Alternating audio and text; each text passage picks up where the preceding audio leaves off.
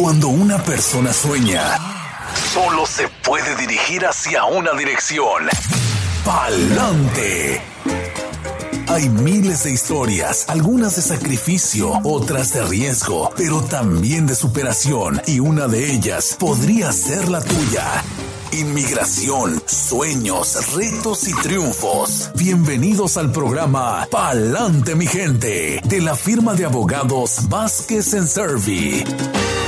Y así es, solamente se puede dirigir uno a una sola dirección, que es Pa'lante, pa'lante mi gente con la abogada Bárbara Vázquez. Buenos días una vez más. Buenos días. Hoy día quería hablar sobre qué podemos esperar. Los medios de comunicaciones han estado bien activos reportando lo que se puede esperar en el ámbito migratorio, el giro que podría tomar el país con respecto a lo que es inmigración, ya que mañana miércoles 20 de enero empieza lo que nosotros podemos decir será tal vez una nueva era para los inmigrantes en este país. Los medios de comunicación han estado reportando sobre las iniciativas que tomará Biden en el ámbito migratorio durante sus primeros días en el mandato y entre ellas se rumora que hay una propuesta de ley que incluirá una avenida a la legalización que podría abarcar hasta 11 millones de personas quienes se encuentran en el país en un estatus migratorio irregular desde el comienzo de su campaña se marcó bien la diferencia en cómo Biden, a diferencia de Trump, trataría lo que es el tema de inmigración al llegar a ser presidente. Trump, si recordamos desde un principio, adoptó lo que fue una retórica abusiva y llena de racismo contra los inmigrantes y le fue fiel a esa retórica con las multitudes de medidas antimigrantes que implementó durante los cuatro años que estuvo en el poder. Se espera que Biden lidere con más compasión y que cumpla con su promesa de dedicarse a reformar el sistema arcaico de inmigración que por mucho tiempo ha estado necesitado de una revisión. Los medios de comunicación también reportan que en su primer día como presidente, Biden va a presentar esa propuesta, que si llegara a convertirse en ley, va a otorgar una avenida a la legalización, como habíamos mencionado, de aproximadamente 11 millones de personas quienes se encuentran viviendo en el país, pero esa fecha tendrían que estar aquí desde el primero de enero del 2021. Es lo que sabemos hasta el momento. Hay indicaciones también de que la propuesta busca otorgar lo que es un estatus legal temporal hasta cumplirse varios requisitos, como por ejemplo chequeos de seguridad, reporte de ingreso y pago de impuestos, entre otros. Después, la residencia permanente sería otorgada y eventualmente la persona tendría derecho de aplicar para la ciudadanía estadounidense. Los detalles específicos todavía no los tenemos porque no han salido a la luz, pero se los vamos a comunicar en cuanto ya sea introducida esa propuesta y tengamos esos detalles específicamente de cuáles serían los requisitos si la propuesta de ley llegase a convertirse en ley. Mm. La última vez que este país vio una reforma migratoria comprensiva fue en 1986 bajo la administración de Ronald Reagan, cuando el Congreso aprobó lo que fue la Ley de Control y Reforma Migratoria de 1986 y en ese entonces el gobierno otorgó la legalización a tres millones de personas quienes se encontraban en un estatus indocumentado en el país. La propuesta de ley de Biden abarcará a más personas y no incluirá el enfoque en deportaciones, construcción del muro y aumentos en medidas antimigrantes que fue el sello de la administración Trump desde un comienzo.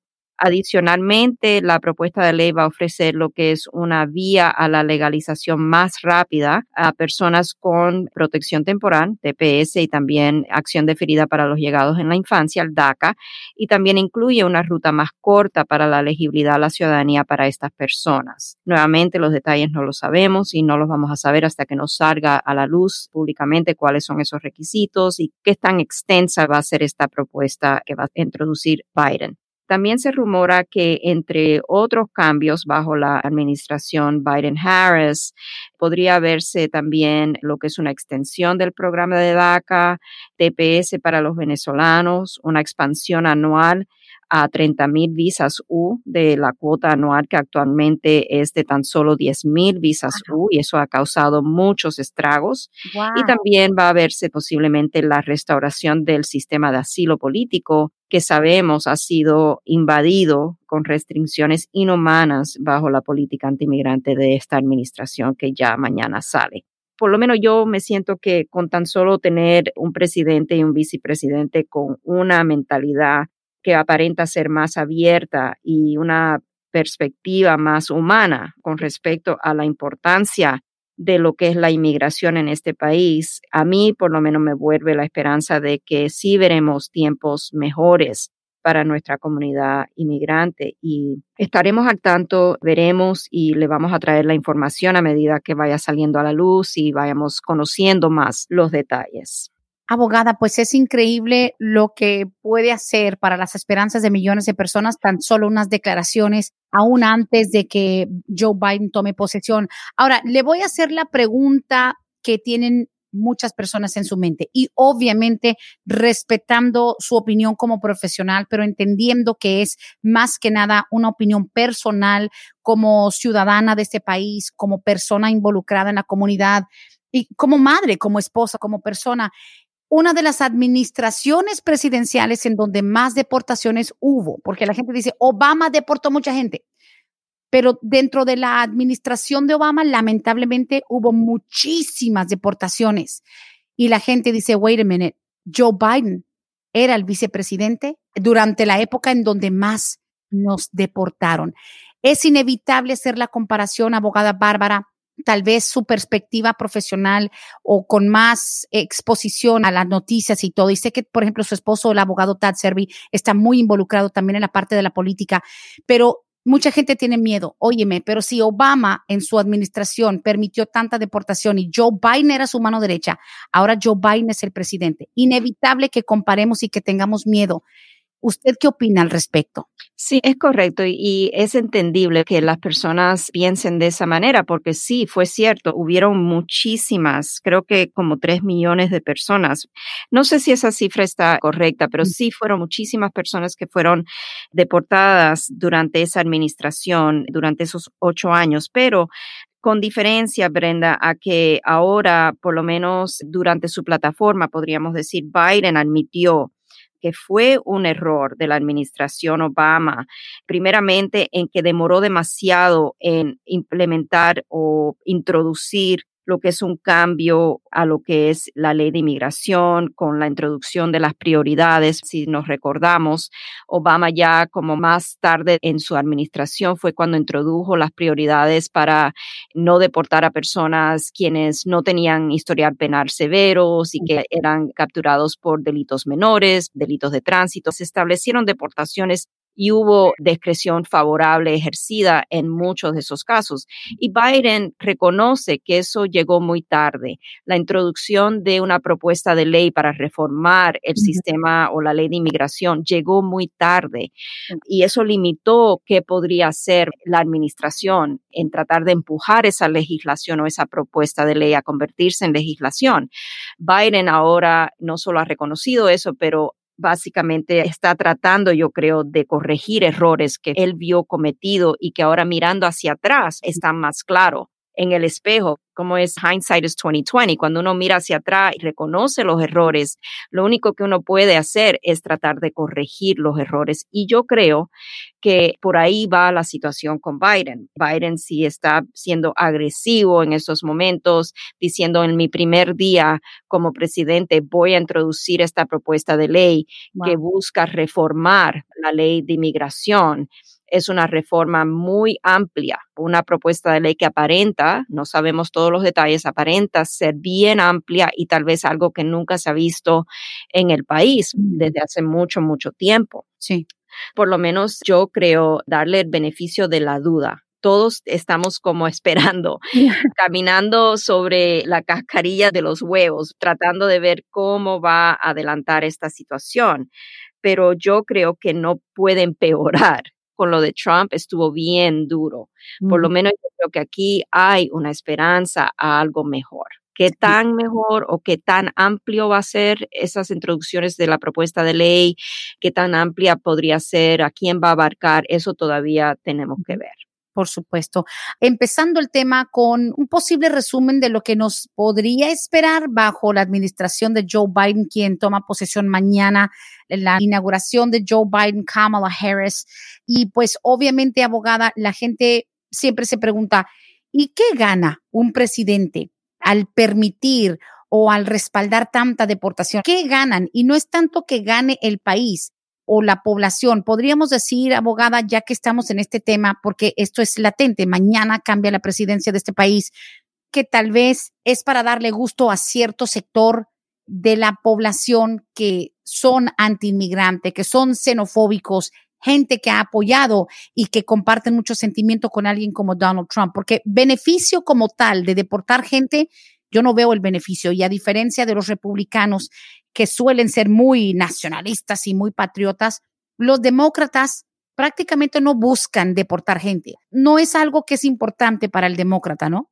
No, y volvemos al tema de la administración Obama. Si vemos esa administración, estaban los demócratas, sí hubieron muchísimas deportaciones, pero sí, el país sufre al no tener una venida hacia la legalización de las personas que en realidad contribuyen a lo que es la estabilidad económica de este país.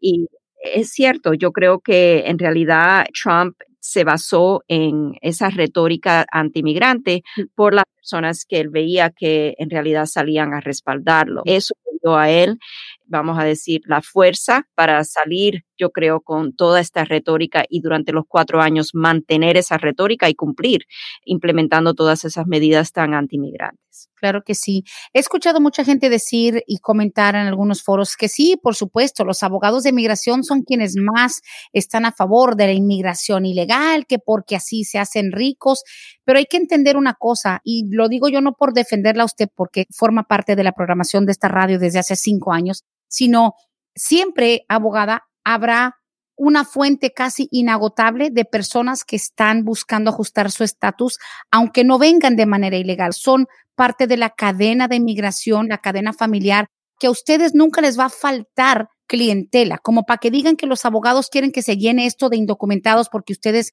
se hacen ricos. Creo que se me hace un tanto ignorante un comentario como este. Digo, para quienes piensan, claro, los abogados de inmigración siempre van a estar a favor de unas fronteras descuidadas totalmente abiertas para que venga toda la gente y ellos hacerse ricos. No es así, porque ustedes más que nada, al contrario, ustedes se benefician de quienes han podido lograr hacer las cosas de la manera correcta y de la manera legal. Correcto, es al contrario. Nosotros cuando tenemos una persona que ha entrado de manera documentada al país con una visa que fue inspeccionada y admitida, esos casos suelen ser mucho más fáciles para nosotros poder ayudar a esa persona. A veces se nos cierran muchas posibilidades de poder ayudar a alguien que ha entrado al país de manera indocumentada, especialmente si esa persona tiene historial migratorio de más de una entrada indocumentada a Estados Unidos. Simplemente, Brenda, lo único que puedo decir es que la materia de inmigración es una materia muy compleja sí vamos siempre a tener trabajo, no importando qué tan difícil se ponga la situación política con respecto a inmigración, porque desafortunadamente las personas que llegan a este país llegan por necesidad, llegan huyendo muchas de ellas por la situación económica o por la situación de peligros en su país. Nadie quisiera, en mi opinión, tener que abandonar el país que los vio nacer. Por una necesidad u otra, vienen aquí a este país buscando una vida mejor para ellos y para sus hijos. El trabajo siempre lo vamos a tener y las personas que acuden a nosotros es porque nos necesitan.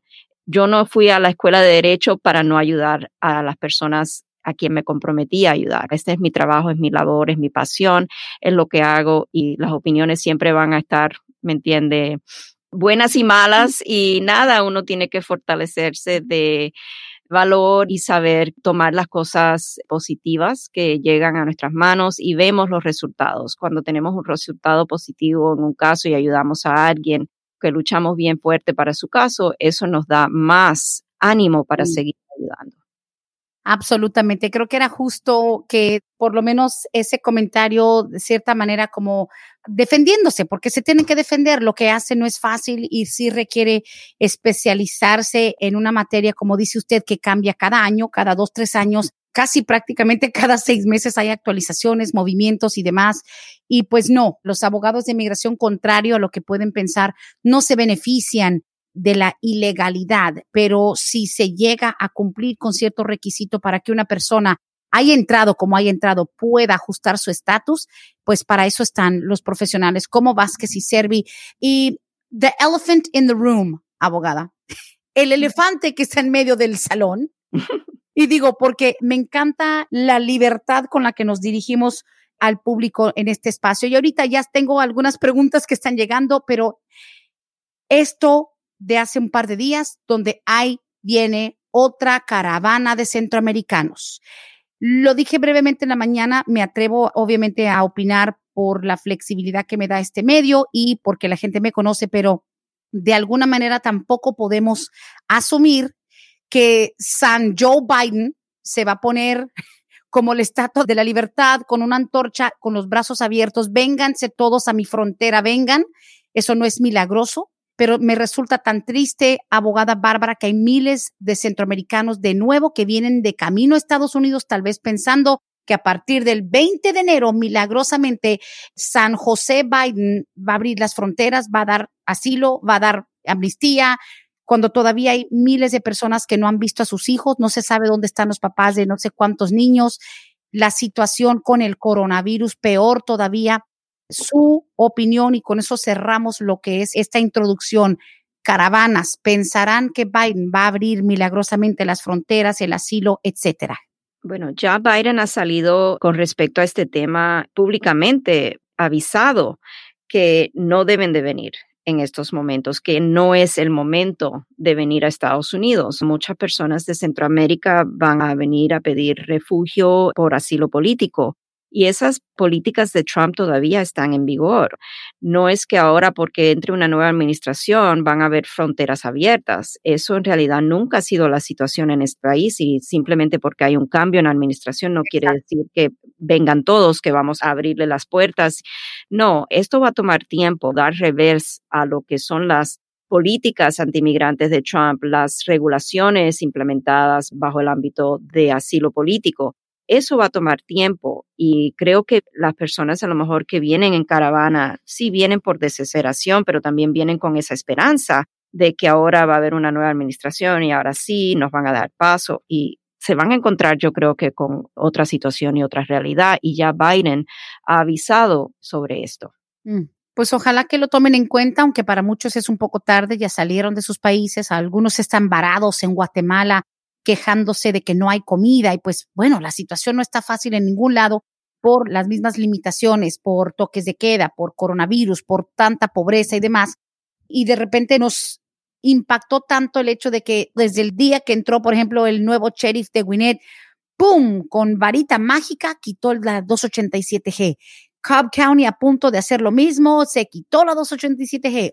Las políticas de inmigración a nivel federal no se quitan así mágicamente de un día para otro.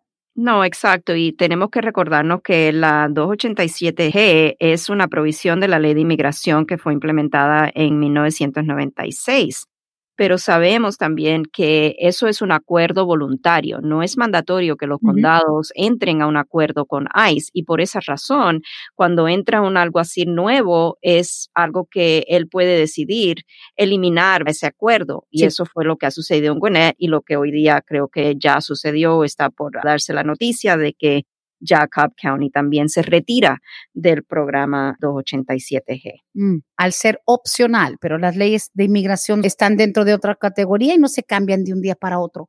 Abogada, creo que nos queda claro que por lo menos, aunque sea con la promesa de un poco más de compasión y sobre todo lógica, sería increíble que el proceso migratorio pudiera ser un poco más eficiente y tampoco es una promesa de que al tener un nuevo presidente demócrata, algo va a pasar y se van a acelerar, porque tampoco hemos podido realmente salir de esta sombra de esta pandemia que de pronto tiene sus olas donde empeora la situación. Así que por favor, para quienes piensan, no, ahora, abogada, pues ¿qué pasa? Ya tengo dos años esperando, tres años esperando mi visa U. Entonces ya, como está Biden, ya eso va a ser rápido, tampoco. No, tampoco. Estas cosas toman tiempo. Esto sería una propuesta de ley y sabemos que esto tiene que tener su proceso legislativo. Tenemos que convencer a suficientes republicanos a que estén de acuerdo con esa propuesta de ley para que entonces podría ser una legislación que abarque todas estas personas y que se convierta ya en ley y podamos empezar a trabajar para tratar de legalizar a las personas que califican. Hay que tener paciencia, vamos a ver cómo se desarrolla y si desafortunadamente Biden y Harris toman el mando del país ya teniendo una situación crítica creada por el coronavirus y entonces encima de eso problemas de seguridad y encima de eso también tratando de dar revés a muchas de las políticas implementadas por Trump en el ámbito migratorio. Es una batalla, como decimos, un uphill battle. Una batalla cuesta arriba, es verdad. Exacto. Vamos a ver, paciencia y esperanza. Yo nunca pierdo las esperanzas de que sí van a llegar tiempos mejores para todos. Con que no sea igual o peor que lo que hemos tenido, ya con eso nos damos por bien servidos. No hay garantía de nada, pero sí se puede soñar. Exacto. Ay, ay, ay. Y lo que sí yo agrego esto ya y me hago responsable de lo que voy a decir en este momento, que no necesariamente son los pensamientos de Vázquez y Servi, quienes son los patrocinadores de este espacio, es que tampoco podemos ir corriendo detrás de cada anuncio abogada en el periódico, en la tele, en la radio. Ahora sí habrá reforma migratoria, póngase en fila, ahora sí va a haber amnistía, por favor, porque desde que cambia el gobierno, algunos profesionales se aprovechan de la renovada esperanza de millones de personas y les dicen, póngase primero en fila por si hay una reforma migratoria o una amnistía, que esa palabra amnistía es muy peligrosa, y ahí se van corriendo a gastar dos mil, tres mil dólares y no pasa nada a veces. Exacto, mucho cuidado con las estafas. En estos momentos no hay fila donde ponerse nada. Lo único que podemos decirle, y siempre lo vamos a decir, reforma migratoria o no reforma migratoria, es siempre estar al pie de la letra en este país, evitar problemas con la ley, porque siempre que hay algún beneficio migratorio que pueda haber en un futuro, inmigración va a querer ver que la persona ha sido una persona de buen carácter moral, que ha cumplido con las expectativas de normas en este país. Y también con respecto, como ven, siempre sale a la luz que va a haber un requisito de reportar sus ingresos, pagar sus taxes, muy importante hacer sus declaraciones de impuestos. Ya estamos entrando a esa época en el año donde tenemos que ya estar pensando en que tengo que reportar mis ingresos, hacer mis taxes y cumplir con ese deber, pero no solamente es suficiente declarar sus ingresos, pero declararlo en una categoría correcta. Si está casado, como casado es como le pertenece a la persona declararse nunca como cabeza de familia si está casado, mm. porque eso puede tener problemas después en cuestión de querer aplicar un beneficio migratorio. Pueden llamar en cuestión su buen carácter moral si el gobierno ve que hay algo mal hecho ahí en sus declaraciones. Pero eso es algo que siempre aconsejamos, Brenda, no importa si hay reforma o no reforma. Así es, hay que cumplir con su deber y pues eso por lo menos nos acerca a completar los requisitos para un posible ajuste. Ahora, en el cambio de gobierno, en esta nueva era, nueva administración, no ha habido ninguna promesa ni para los del DACA ni del TPS. Los del DACA pudieron gozar la restauración del programa, pero DACA, TPS están como casi siempre on the front burners, en primera fila a la hora de ver cambios donde dicen, oye, ¿será que ya puedo ajustar, ya puedo cambiar a otro estatus? ¿Promesas para DACA y TPS? Bueno, se está hablando que en esta propuesta de ley viene algo para las personas con TPS y con DACA y eso sería aparentemente una avenida hacia la residencia más rápida de lo que podríamos ver para otras personas que no cuentan con esos beneficios migratorios.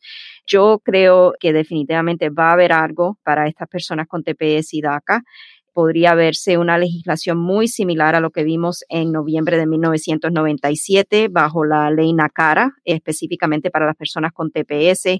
Algo similar podría verse, que sería una avenida hacia el ajuste de estatus, dependiendo de los requisitos que tenga que cumplir la persona, pero podría verse algo similar a esa legislación. Ok, porque sabemos que hoy por hoy, y para aclarar y cerrar, DACA y TPS sin el elemento adicional de otro familiar o de matrimonio o X, no caminan por sí solas hacia un ajuste permanente, residencia o ciudadanía. Por sí solos no pasa nada. Correcto, por sí solo no pasa nada, hay que tener otra base para poder ajustar el estatus. Simplemente el tener TPS no puede la persona brincar del TPS al ajuste de estatus sin tener una base a lo mejor de petición familiar y también depende del circuito donde esté viviendo la persona, porque eso sí varía, bien complejo en estos momentos y la Corte Suprema ahora va a tomar el tema de TPS y depende porque si, por ejemplo, el gobierno está de acuerdo con la propuesta de ley y llega a ser ley y pasan algo que las personas con TPS puedan ajustar su estatus a residente permanente, entonces el caso que está frente al Supremo en estos momentos ya sería inútil que el Supremo lo escuche. Tendríamos que ver cómo se evoluciona todo esto de esta propuesta de ley para las personas con TPS y DACA. Muy bien. Ah, y mire, tenemos preguntas en cuanto allá a situaciones migratorias individuales.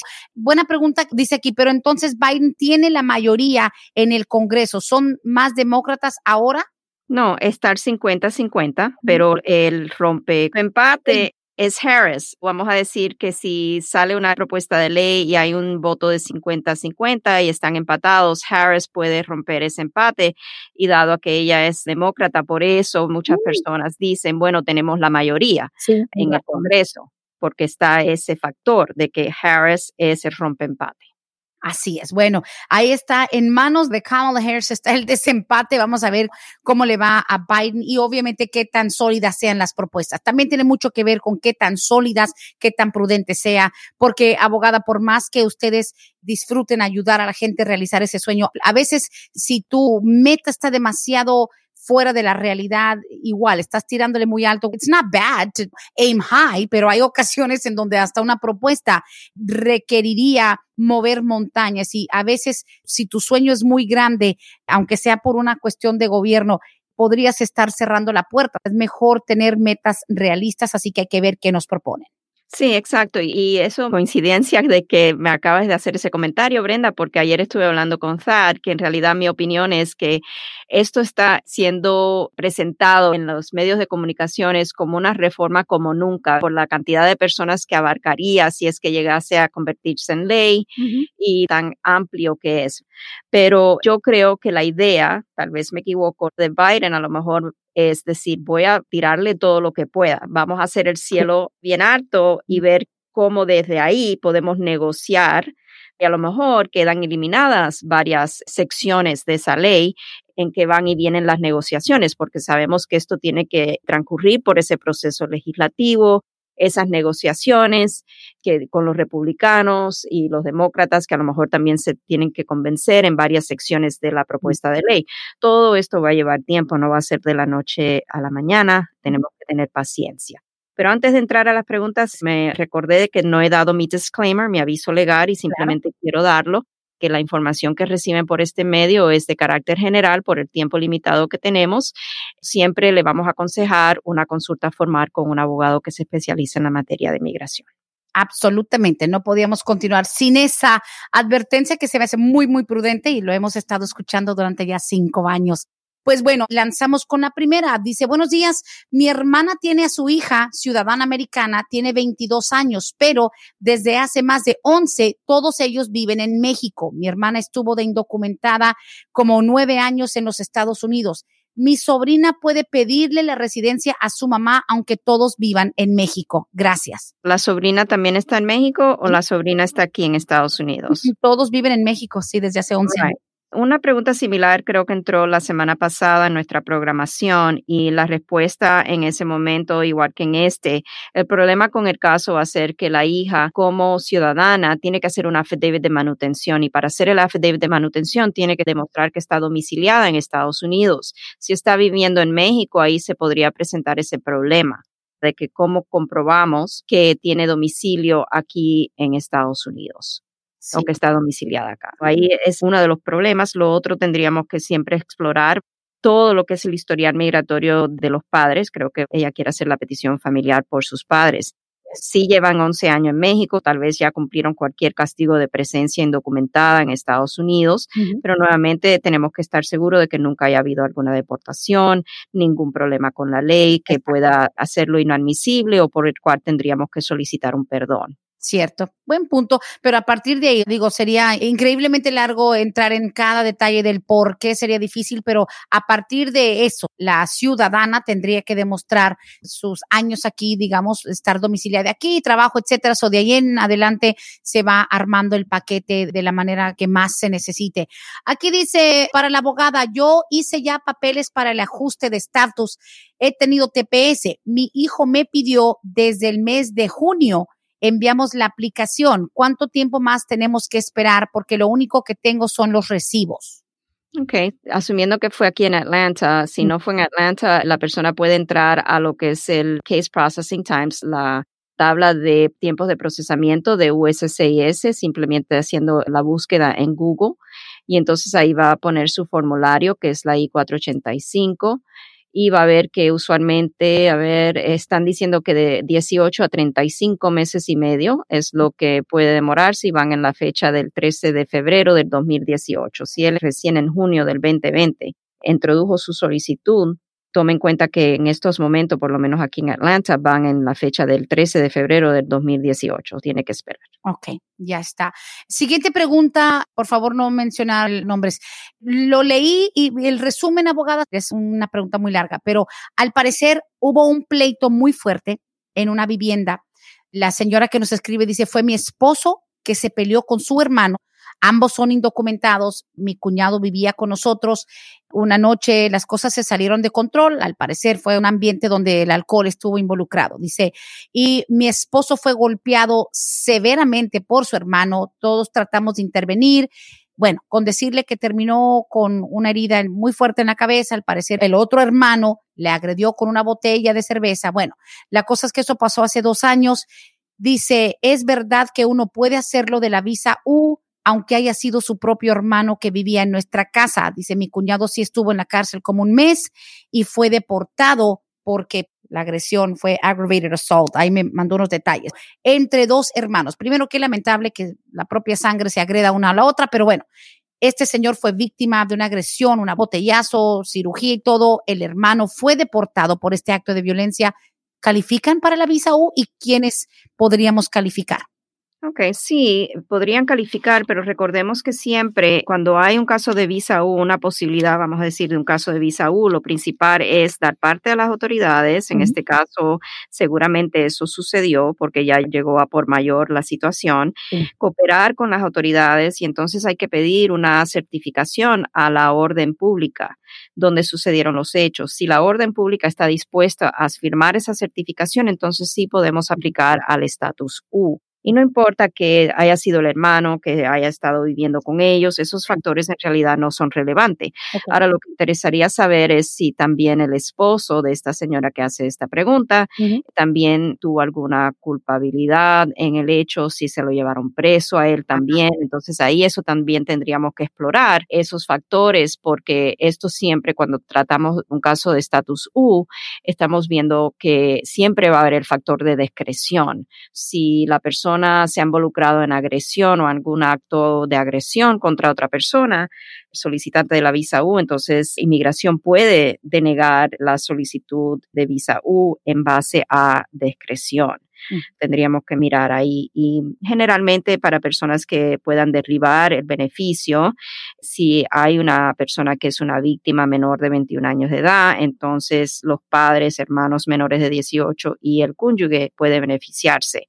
Si la víctima, en este caso como el señor, quien es mayor de 21 años de edad, entonces ahí se podrían beneficiar como derivativos los hijos menores de 21 años de edad y el cónyuge de la víctima también podría ser derivativo del beneficio. Ok, ahí está, listo, hay que tomar en cuenta esos detalles. Siguiente pregunta, dice, somos mexicanos, dice, si uno metió una aplicación de ciudadanos pidiendo hermano, eso fue en el 2004. ¿Con cuánto tiempo uno tiene que pedir el perdón por anticipado? El perdón no se pide por anticipado. Primero tiene que esperar la persona que la petición familiar sea aprobado, que hay una visa disponible para esa persona, pagar entonces lo que son los costos del Centro Nacional de Visa y al pagar los costos del Centro Nacional de Visa, es después que la persona entonces puede entregar la solicitud para el perdón y me imagino, porque no tenemos más detalles, que estamos hablando de un perdón por presencia indocumentada y tal vez ningún otro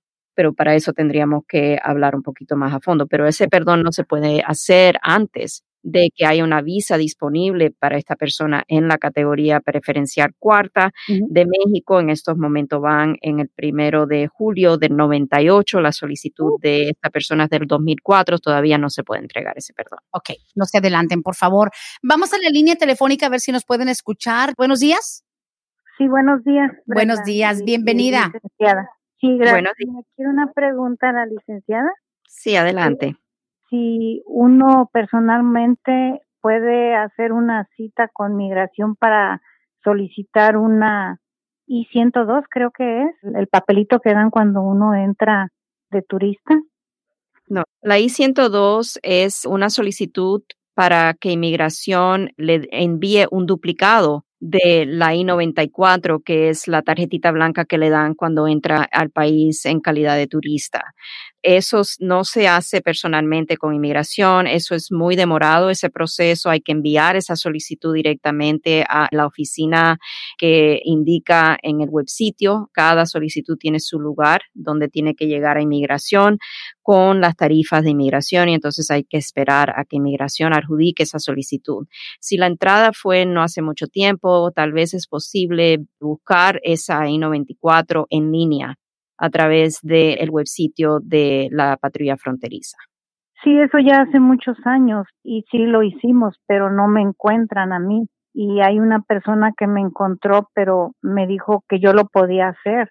Dice, puedes ir ahí a, digamos, como Customer Service de migración y lo puedes sacar, no va a pasar nada si tú vas ahí. Pero la de sacar una cita, pero no me la dan. La I-102 es una solicitud que hay que enviar a inmigración. Eso no lo van a aceptar personalmente. Eso lo hicimos, sí, pero no me encontraron. Ellos quieren una fecha exacta y es el problema de que yo no me acuerdo el día exacto. Para ir a inmigración y pedir algún comprobante de su entrada legal, jamás sin información que usted tenga para proveer la inmigración, si usted tuviera una I-102 que estuviera aprobada, y a lo mejor con esa aprobación usted necesita un sello en su pasaporte para poder trabajar o para poder hacer algún trámite con inmigración, mejor dicho. Entonces sí, inmigración le podría dar tal vez un comprobante en su pasaporte, pero no simplemente ir a inmigración con la I-102 le van a dar algún comprobante de su entrada legal. Usted puede intentarlo, señora, como siempre, pero las citas con inmigración sí son difíciles de conseguir bajo esta administración. Se nos ha hecho muy, muy difícil conseguir lo que se llama un InfoPass Appointment mm. para poder llevar cualquier tema personalmente a los oficiales ahí. Ok, bueno, muchas gracias, muy amable. Gracias, Gracias por la llamada. Al contrario. Siguiente pregunta, a ver si le puedo entender. Dice, pregúntale a la abogada, ¿qué se puede hacer con un menor de edad que su padre es ciudadano americano y se lo ha traído dos veces de ilegal? ¿Todavía puede aplicar para él? Yo quiero información. Ese hombre se ha traído dos veces de ilegal a mi tía. Los otros tres niños sí nacieron aquí. Por cierto, mi tía está, creo que cayó en inmigración. Me da lástima por mi primo. Él tiene 16 años es el tercero de cuatro. Por lo que puedo ver es ese muchachito de 16 años, el padre es ciudadano y el padre ciudadano se ha traído de ilegal dos veces al muchacho y no sé de qué país son, le pregunté y no me ha contestado. Okay. El muchacho no es ciudadano estadounidense, el padre es ciudadano y se ha traído indocumentado a su hijo. Ok, sí, eso es algo que en realidad Brenda va a necesitar más de uno o dos minutos que yo puedo ofrecer por este medio hay que ver cuál es el historial migratorio del muchacho de 16 años, si durante alguna de esas entradas él ha permanecido aquí de manera indocumentada por más de seis meses, más de un año, para ver si hay complicaciones que podrían producirse tras tal vez una solicitud de petición familiar, si es que el padre de ese muchacho quiere hacer las cosas correctamente, sería explorar esa opción de una petición familiar siempre y cuando el padre haga una petición familiar por él y que no hayan trabas para que el hijo pueda conseguir la residencia, entonces podría ser algo bastante fácil y efectivo. Pero nuevamente hay que ver el historial migratorio del joven, porque aunque se lo hayan traído, si estuvo más de un año, regresó a México o al país que sea, no sé si dijo que era de México, y regresa nuevamente de manera indocumentada después de un año, entonces hay un problema, hay un castigo permanente. La otra cosa que hay que explorar es ver si ha adquirido automáticamente lo que es la ciudadanía estadounidense, pero para todo esto, que es bastante complejo, tendríamos que tener una consulta formal. Sí, definitivamente. Y pues bueno, no descarten por favor hacer sus citas. Este sí requiere un poco más de información profunda. Seguimos con las preguntas. Dice aquí, Brenda, ¿le puedes preguntar a la abogada si me afecta cuando arregle que mi hijo mayor estuvo reclamando como dependientes a mis hijos más pequeños. Mm. Ok, el hijo mayor la está pidiendo, es lo que estoy pensando aquí. Todo depende, no es necesariamente algo fraudulento que el hijo mayor haya estado poniendo a los hermanos como dependientes, si en realidad el hijo mayor participó un 50% más. Esto es fuera de mi materia. Le voy a aconsejar siempre a una persona que tenga una pregunta así tan detallada con respecto a la ley de impuestos, que consulte con una persona que conozca más profundamente esa ley. Pero no sería algo de fraude contra el gobierno si el hijo le proveyó el 50% más de lo que es aporte económico a los hermanos no necesariamente tiene que causarle problemas. Sí, y aparte de eso, no me queda muy claro qué tiene que ver o qué proceso está haciendo el hijo mayor de que él pueda reclamar a esos muchachos. Siguiente pregunta nos llega a través de Facebook. Dice, hace apenas un mes, mi ex y yo fuimos testigos de un crimen. Le tomaron una declaración porque fue un asalto en la casa de su primo. Nosotros estábamos ahí cerca, pero también casi nos dan un balazo. Fue testigo mi ex nada más vimos a los asaltantes y le robaron un carro a mi ex, pero lo van a llamar para declarar. Dice, vimos todo el movimiento. Digo, es un poquito complicado. Dice, casi nos meten unos balazos. ¿Eso cuenta como para alguna visa o haber sido testigo de un crimen y que le robaran un carro? Podría. Hay dos posibilidades aquí. Una sería de bystander, alguien que ha estado en el lugar del crimen y ha presenciado el crimen, y el otro sería víctima indirecta del crimen. Lo importante aquí es que coopere con las autoridades y que si es algo que aparenta ser bastante nuevo, dice que fue hace un mes, que busque una asesoría legal. Con mucho gusto podemos ayudarle, tal vez a averiguar si es posible, dependiendo de los factores del caso, pedir una certificación a la orden pública y entonces introducir el caso como bystander o como víctima indirecta del delito. Wow, hay que averiguar los detalles. Y como pasó hace un mes, pues todavía está fresco. De pronto podrían aprovechar que a lo mejor la orden pública más fácil le da una posible certificación. Dándole seguimiento a los que dijeron que el menor de edad, que su padre es ciudadano, que ya se lo ha traído dos veces de ilegal, son de Honduras, no sé si eso cambia algo. Dice, porque el americano es un veterano y no los quiere ayudar a arreglar su estado migratorio. Ahora, ahí está otro detalle. Me están escribiendo un poquito de follow-up. El hecho de tener un padre estadounidense, veterano, si ese hombre no quiere participar en la legalización, no hay nada que lo obligue, ¿no? No, no hay nada que lo obligue, pero tendríamos que ver si a lo mejor es posible que el joven, el adolescente, el hijo, haya adquirido la ciudadanía estadounidense. Tenemos que consultar una tabla y ver si por el hecho de que el padre es ciudadano estadounidense, podríamos a lo mejor hacer el argumento de que este muchacho adquirió la ciudadanía en el momento que nació. Eso tenemos que oh, mirarlo. Mucho depende si estuvieron casados en el momento de nacimiento, si él es el padre o si es la madre quien es ciudadana. Todas esas cosas están en esa tabla y esto es algo que tenemos que averiguar más a fondo. Ok, sí, por favor. Y obviamente el simple hecho de tener un padre, un hijo ciudadano americano, una madre ciudadana, no te da necesariamente el derecho automático, hay que atravesar un proceso. Ahora, abogada, también se sabe que el entrar de manera indocumentada no cuenta la presencia indocumentada hasta cumplir los 18, ¿eso todavía es aplicable? Sí, pero eso es cierto para propósito del castigo de 10 años que es perdonable, ah. pero no es cierto para el castigo de 10 años que es permanente. Y la diferencia está en que si el joven entró de manera indocumentada, se quedó más de un año, salió y volvió a entrar, entonces ahí va a aplicar el castigo de 10 años y ahí es a donde tendríamos la traba en este caso, no obstante a que él tenga 16 años de edad. Es una línea bien... Yes. Sí, es verdad. Bueno, vamos a la siguiente pregunta. Dice, hace año y medio que tengo mi residencia. He ido dos veces a México y las dos veces que he regresado me retienen en inspección y después me dicen que todo está bien. Disculpe, ¿no sabe a qué se debe? A lo mejor un poquito extraño que siempre la aparten una inspección adicional. ¿Hay alguna razón por la cual eso puede pasar?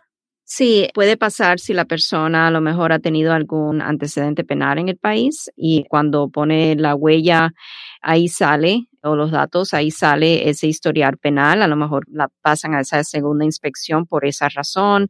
A veces si tiene un nombre, un apellido que es muy común, a veces suele suceder eso también. Mm. Hay diferentes razones, pero la que más comúnmente vemos es porque hay algo en el historial penal que sigue surgiendo cada vez que la persona entra o trata de entrar al país como residente, sale ese dato a la luz y entonces los oficiales ahí en el aeropuerto o en la frontera van a investigar.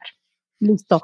Tengo otra pregunta que llega también a través de Facebook y no me queda claro un detalle que les pregunté y no me han contestado porque sé que usted va a querer saber. Dice, mi esposa tiene DACA.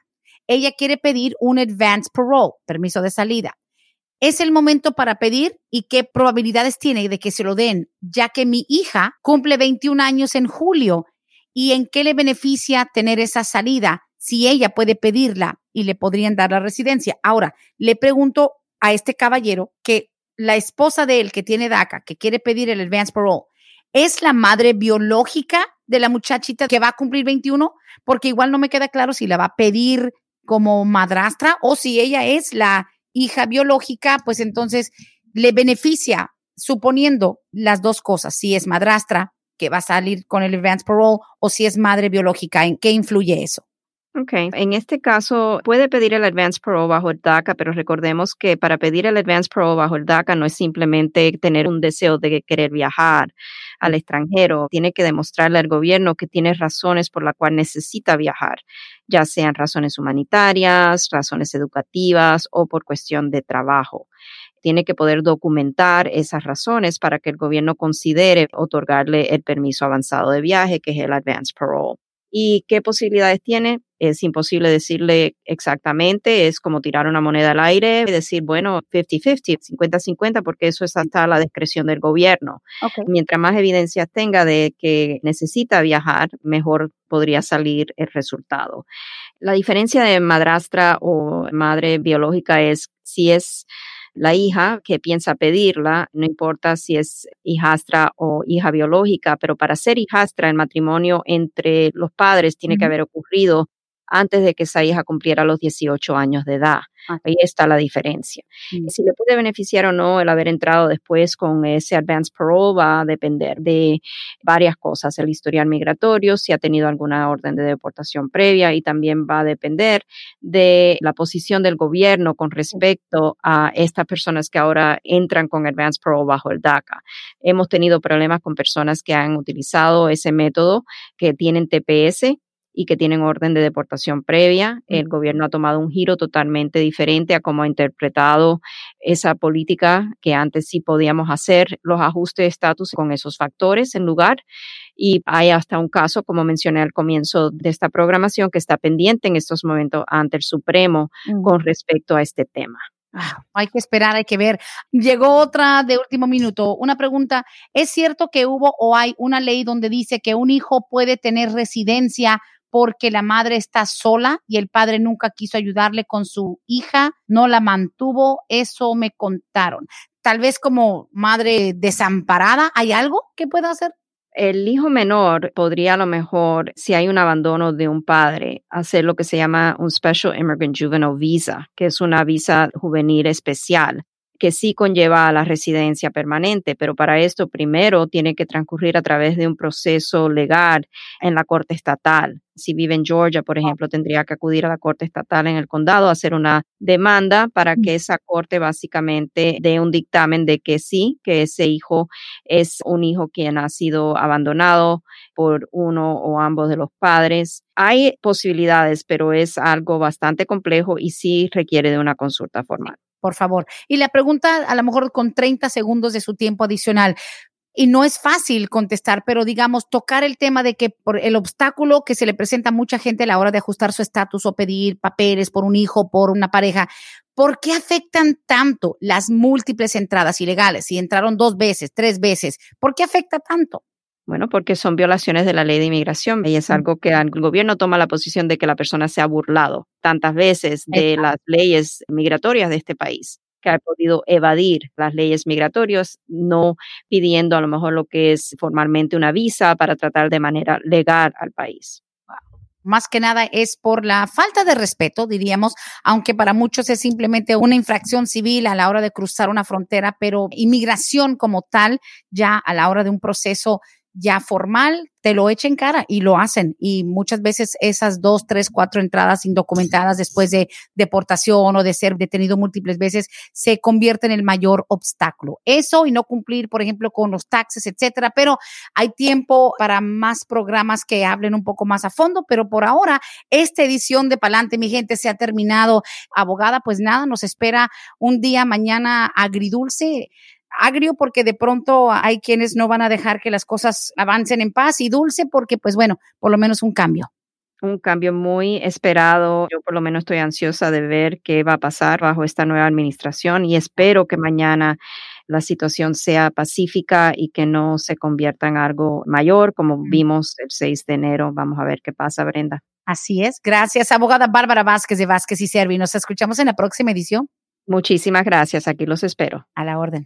Hasta aquí hemos llegado hoy, pero siempre vamos pa'lante, mi gente, con Vázquez en Servi. Hasta la próxima.